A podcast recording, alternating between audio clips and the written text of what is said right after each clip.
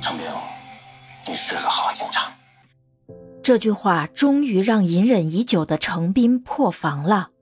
没错，他曾经确实是个好警察，但如今他却成了连女儿都不肯认的废物。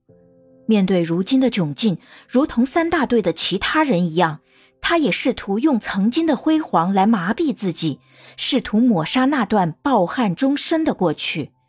可就是这时，一名突然闯进的醉汉却将他打醒了。还有脸在这吃吃喝喝？是啊，是啊，别动了。原来这人正是受害女孩赵小麦的父亲。而这时，程斌也意识到，就算所有人都可以将那件事遗忘，死者的父亲永远不可能遗忘。这天，他在警察局门口再次见到了挂着深渊牌的赵阳。这时，他才知道，原来十年来，每年赵小麦的忌日，赵阳都会来到警察局门口。他以为所有的人都将这件事忘了。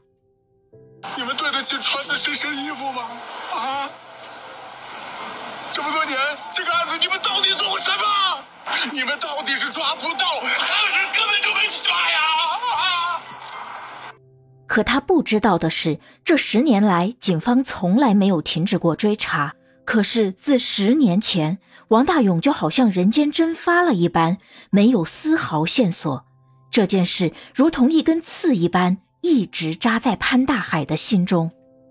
不管过去多长时间，我们不管找多少个地方，找多少人，这个王大勇，我们一定会抓住的。给你个交代。听到这些话。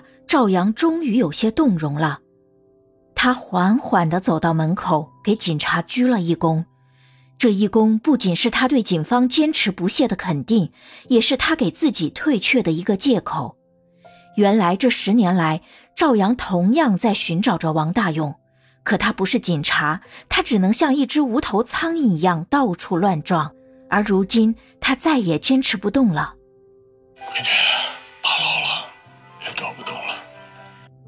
赵阳是真的累了，可他却让那个曾经意气风发的程斌回来了。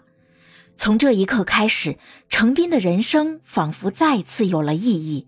他要找回警察的颜面，他要再次成为女儿心中的英雄。最重要的是，他要拔掉那颗扎在他心中十年的刺。